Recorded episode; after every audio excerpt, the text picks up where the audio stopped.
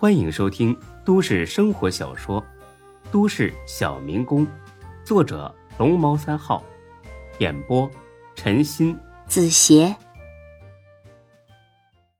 第三百四十四集。吃什么呀？随便。那好办呢。油条、豆浆、包子、馄饨、拉面、肉夹馍、煎饼、果子、煎饺，想吃什么？我马上给你买去。不行，我就要吃你做的。哎，你过分了啊！谁让你违反约定呢？死丫头，算你厉害。那煮面条，可以。很快，煮面条煮好了，很简单的糊油面，加了一个荷包蛋和两个小油菜，虽然简单，但也算得上是色香味俱全。李璐吃的很香，弄得孙志都有点馋了。好吃吗？好吃，和我爸爸煮的面条一个味道。我靠，你拐着弯的骂我老是不是？我夸你好不好？吃饱了，送我上班。哎，大姐，就这几百米远，自己走着去不行吗？哎，要不把车钥匙给你，你随便开啊。刮了蹭了送我的。不行，说好了送我就得送我，走着也得送我。那我还是开车吧，我。哼，随便你。把李璐送到单位门口，正好遇到一个同事。呀，小璐，这是你男朋友啊？开玛莎拉蒂啊？啊，我房东。嘿嘿，你骗鬼，肯定是你男朋友。真不是。你脸都红了，还不是啊？送完李璐，孙志肚子咕咕叫了起来。但是他一点食欲都没有，他还在为昨晚的事担心呢。唐小燕到底有没有报警？算了，先吃几口热乎饭再说吧。到了一家早餐店，刚喝了几口粥，大飞来电话了：“老弟儿，咋样啊？从唐小燕嘴里问出啥来了？哎，我听几个小老弟说，昨晚我走之后，你开车带她走了。”你小子不会是跟他车震啪啪啪去了吧？大飞，你滚啊！我没你这么不要脸，什么女人都上，嘿嘿嘿，还跟我装啊！哎，我就不信你不想上她。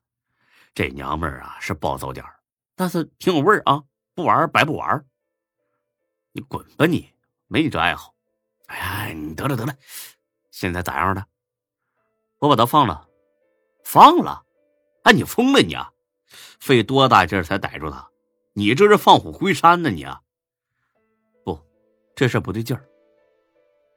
怎么不对劲儿啊？我怀疑唐小儿背后还有其他的幕后主使。我操，柯南呐，哪儿这么多阴谋啊？种种迹象都表明，就是这贱货雇人杀了赵海洋和赵初阳，那证据确凿的很呢。你应该把他交给赵天发落才对呀。不，我觉得不是他。当时我是故意吓唬他几句，他立刻就慌了，是自然的反应，不是装出来的。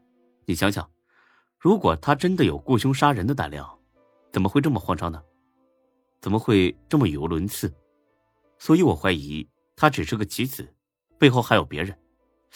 还有谁呀？现在还不知道。我操！我就知道是这样。老弟呀，到此为止啊，行不行？这事儿吧，没你想象中那么复杂啊！你别白白浪费你脑脑细胞。不行的，这事儿我一定要查个水落石出。你，哎呀，我真他妈服你了啊！那你查啊，你查，我先挂了。哎，飞哥，你别的，我还有事找你呢。干啥？分钱？呵，你得了吧，就你这点小生意还跟我分钱呢？你的好意，哥哥心领了啊。自个儿留着花吧，不是飞哥，我有很多钱，多少啊？几万呢？一千五百万，多多多多少？一一一千五百万？你小子不会是抢银行了吧你啊？哎呀，你来了就知道了，我在家等你啊。很快，大飞哥来了，但他不是来分钱的，是来谈生意的。一进门，他就满屋子转了起来，钱呢？钱搁哪儿呢？